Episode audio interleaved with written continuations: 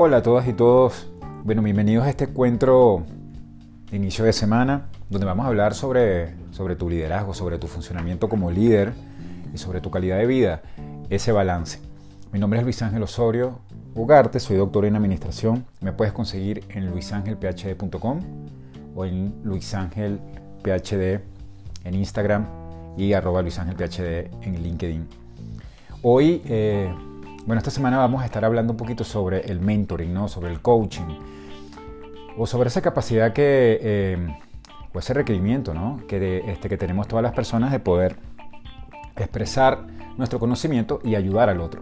¿no? Estamos hablando más allá de toda la, la teoría y las prácticas y, bueno, y toda la evolución que ha tenido todas las prácticas del coaching o el coach que viene de, eh, vamos a decir, de prácticas de deportes y, con esa disciplina de alguna manera fue creado pues finales de los años 90. Este, vamos a hablar, eh, y a mí me gusta llamarle también mentoring, porque esa capacidad de ser mentor de alguien, de ayudar, es definitivamente pues una capacidad que tenemos eh, de convicción humana, ¿no? Viene de hace muchos, muchos años y yo creo que sin duda alguna todos fuimos criados con esa necesidad de poder ayudar al prójimo, con esa necesidad de poder aportar. Nosotros en todos los espacios ¿no? donde trabajamos, donde estudiamos, donde somos este, parte de un equipo, porque en todo lugar somos parte de un equipo, tenemos esa, esa responsabilidad, ¿no? Eh, esa responsabilidad de ayudar y en el ayudar poder conseguir algunos objetivos en común. Bueno, de manera que tú eres mentor eh, eh, en todo momento, ¿no? Eres 24 por 7 mentor, hasta en tus sueños eres mentor. Es decir, este, tu capacidad cognitiva, tu cerebro también va recomponiendo recuerdos y va creando, este, ajustando memorias que de alguna manera sirven eh, como coach o como mentor para ti mismo. Entonces tú estás, sin duda alguna, 24 horas. Un tema muy importante este, es esa capacidad que tú tienes para poder predicar con el ejemplo, ¿no? Lo hemos hablado en otros foros, este, es decir, ser congruente, ¿no? Llevar una correlación casi a uno o alta entre lo que tú haces, ¿no? Es decir, en lo que tú realmente eres, este, comparado con lo que tú dices, con lo que predicas. Esa es una correlación que tiene que ser muy cerca a uno. Es decir, lo que muchas veces decimos, como predicar con el ejemplo o modelar con el ejemplo. Entonces, una de las primeras características de, eh, tu líder, eh, porque bueno, insisto, y lo hemos discutido en varios foros y sé que hay un poco de controversia, pero soy un fiel creyente que todos somos líderes. El liderazgo no es un liderazgo este, de posición, ¿no? el que nosotros predicamos, el que yo de alguna manera predico, no es un liderazgo de posición, eh, porque las posiciones estructurales sea en la sociedad o en cualquier ámbito em, que requiera una estructura, son exactamente eso, estructurales. Realmente el liderazgo es disposición, de esa disposición que tú tienes para poder hacer trascender al otro, para poder eh, arropar al otro con un sentido de pertenencia para poder hacer trascender su vida, entusiasmarlo y de alguna manera hacerlo parte de una misión, una misión de la empresa, una misión familiar, una misión social y definitivamente pues una misión más holística, una misión, este, vamos a llamar así, global, ¿no? Este, del mundo. De manera que, que en ese orden de ideas pues todos somos líderes, ¿no? O sea, el liderazgo es común todos. Entonces tú como líder tienes pues esa, esa responsabilidad diaria, ¿no? ese día a día de poder hacer mentoring, hacer coach, este, poder apoyar a las personas. Y uno de los temas este, que se recomienda acá en, en este tipo de, vamos a decir, de prácticas es este, trabajar tres aspectos fundamentales. Uno, la inclusión o la vinculación, es decir, 24 horas tú deberías estar pendiente o deberías estar siempre alerta en todos tus espacios, no solo el laboral, sino cualquier espacio social donde tú te desenvuelvas, tienes que estar pendiente de que la gente que está contigo y, tú mismo, ¿no? Este, o tú misma se sientan incluidos, vinculados. Y no estamos hablando de la inclusión social, que es muy importante, ¿no? El, el, tener pues una apertura para crear una verdadera inclusión, sino que se trata de, más allá de incluir, de vincular, ¿no? De cómo te sientes tú con la otra persona y cómo la otra persona se siente contigo, cómo la otra persona se siente en tu equipo, cómo la otra persona considera que hay elementos de amistad, de confianza, ¿no? de sentido del humor, de obviamente de respeto por eh, y esa libertad que siempre predico de poder decir las cosas en el trabajo y poder ser escuchado de alguna manera sin tanto prejuicio y sin tanto dogmas ¿no? en, las empresas. Eso es lo que hoy se necesita. Segundo, cómo este, tú como mentor o como coach vas trabajando la capacidad de decisión de las personas, cómo respetas la decisión de las personas, cómo construyes, haces y sientes la decisión con el otro, es decir, cómo afirmas, ¿no? cómo este, procuras de forma intangible este, que existe un, un mecanismo de decisión con el otro, ¿no?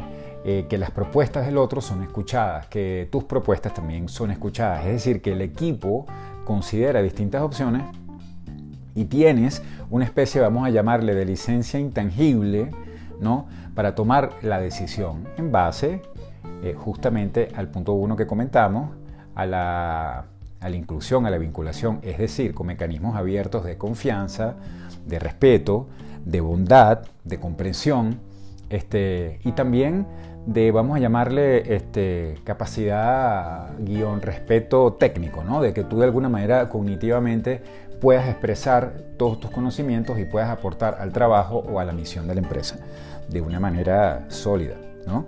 Este, y finalmente, este, hablamos de inclusión, afirmación y finalmente pues se habla también de que tú como mentor, como coach debes trabajar en todo momento el afecto, la cooperación es decir, no basta más, o sea, no solamente basta con que la persona se sienta incluida, vinculada y afirme la capacidad de decisión de tu equipo, sino que además exista un verdadero sentido de cooperación, un verdadero sentido de afecto, de equipo, es decir, este, de familia.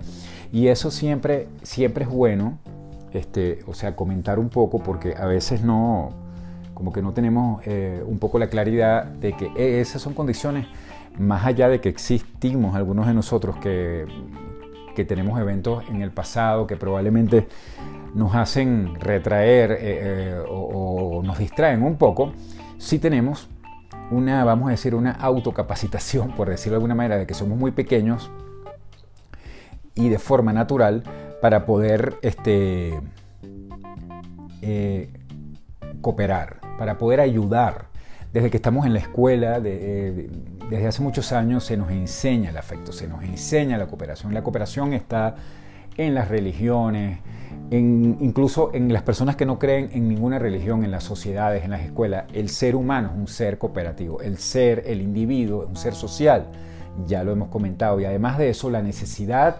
eh, intuitiva que viene de hace muchísimos años, que tiene también todo nuestro cuerpo, principalmente nuestro cerebro, está de alguna manera creada para la cooperación, para cooperar. Y así fue que se desarrolló la humanidad. Y así fue que también por falta de cooperación y por quizás este, la ausencia de los estudios de cooperación en el pasado, también hubo muchos temas, guerras, etcétera, cosas que incluso no queremos este, recordar ¿no? en, este momento tan importante que es de tu funcionamiento como líder.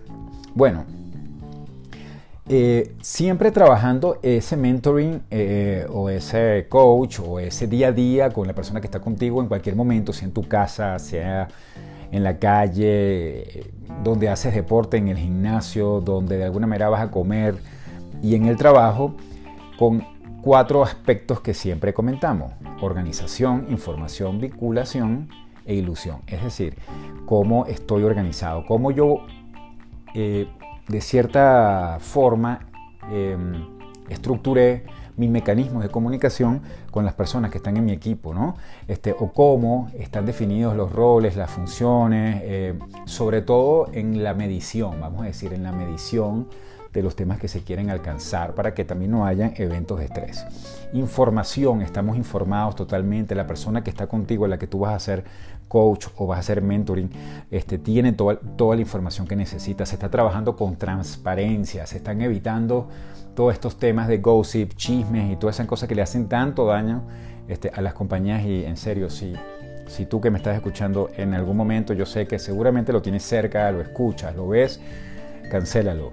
Eh, eh, hay, hay, que ir en contra de eso. Nosotros tenemos que promover pues, la comunicación abierta, transparente con el otro, el poder decir, claro, de forma respetuosa y con mucha diplomacia y con mucho afecto, ¿no? Cariño, porque un poco es eso, todo lo que de alguna manera tú sientes y poder aportarle al otro de esa manera, es decir, información abierta. Tercer punto, vinculación, o sea, cómo la persona se siente este, ese compañero que tú le vas a hacer coach, ese amigo, esa persona o eh, en tu casa, ¿no?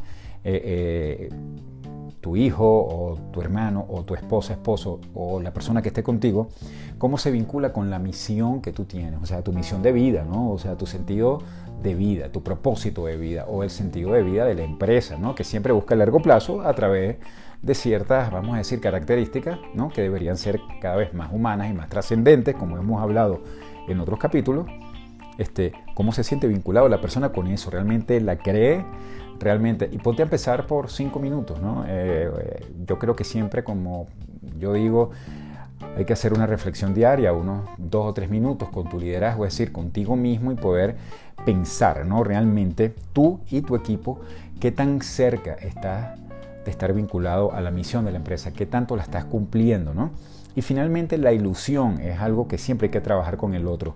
El cómo, el cómo tú eres coherente, el cómo esa persona realmente se ilusiona con el, vamos a decir, con el emprendimiento o con el proyecto que tú estás llevando en función de cómo es tratado de forma digna, ¿no? de forma respetuosa y cómo tú como líder transmites este, ese conocimiento, siempre considerando que todos somos líderes, la otra persona también.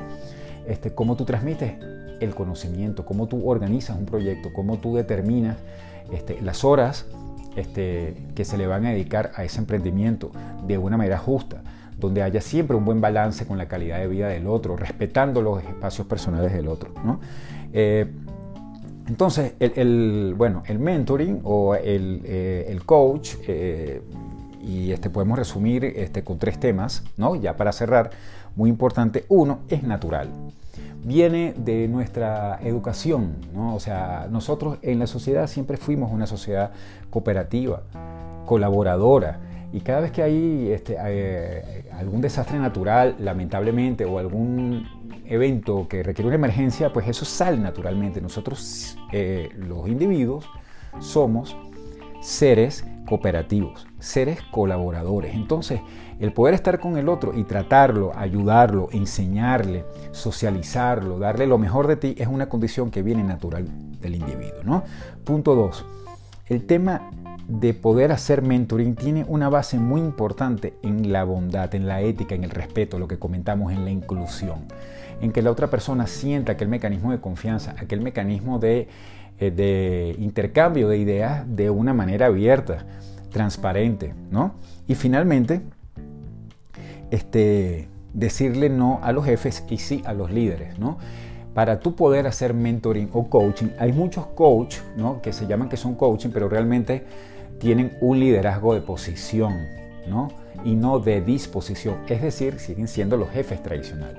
Un jefe tradicional se le va a este, dificultar hacer coach o mentoring porque él tiene condiciones humanas, él tiene condiciones abiertas de amistad, abiertas transparente, o sea, funciona como si fuese una familia, pues desde el punto de vista de sus bases medulares. Entonces, diferenciate, eh, sé innovador en ese sentido, sé tú mismo en todos los lugares eh, y no seas jefe, sé líder.